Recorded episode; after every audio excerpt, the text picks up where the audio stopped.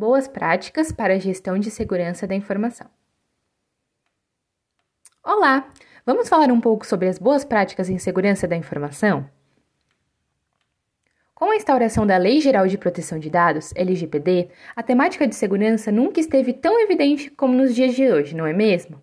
Essa questão desperta a preocupação de muitas instituições e seus colaboradores.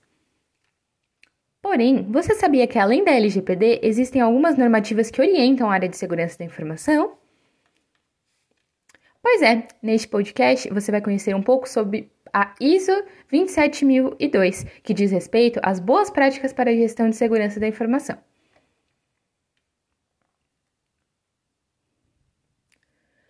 Como pilares principais, a segurança da informação pode se orientar por três deles: a integridade, isto é, uma vez coletados, os dados devem ser mantidos completos, exatos e consistentes.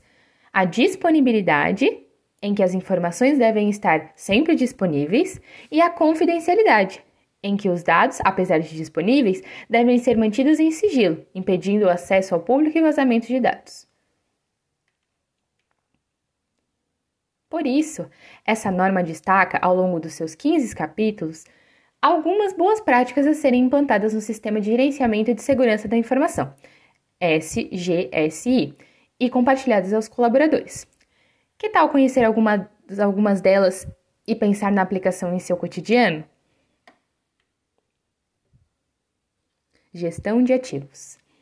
Em um contexto empresarial, é importante que os itens, sejam eles softwares, hardwares, aparelhos, serviços e etc., sejam catalogados principalmente para eventuais conferências. Assim, evita-se o roubo ou a ausência de algum recurso a um colaborador, não é mesmo?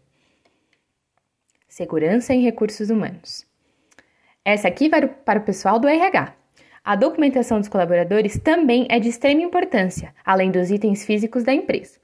A proteção dos documentos, dados e contratos são levantados como pontos de atenção na norma, além de termos de confidencialidade aos colaboradores no momento de ingresso na corporação. Controle de acesso e segurança do ambiente.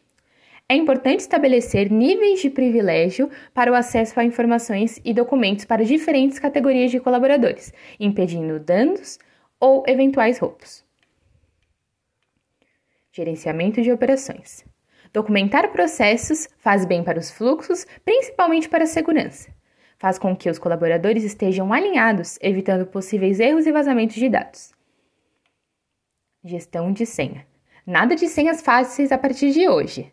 É necessário criar senhas fortes, de 8 a 12 caracteres, contendo letras, maiúsculas, minúsculas, símbolos e números, trocando-as periodicamente. O compartilhamento de senhas deve ser proibido e as anotações devem ser evitadas. Mídias e dispositivos pessoais. É necessário estabelecer as regras para o uso de mídias e dispositivos pessoais, para que não dissemine vírus por toda a empresa, causando danos a redes. Não vamos fornecer um presente de grego para os colegas, ok? Home office com segurança. É necessário cautela com a exposição indevida de documentos pessoais e dados durante reuniões online e atividades em home office. Pessoas residentes em sua casa não fazem parte da organização e não podem ter acesso a informações confidenciais da sua área. Essa normativa possui muitos pontos interessantes. Essa normativa possui muitos pontos interessantes que merecem atenção e uma leitura especial.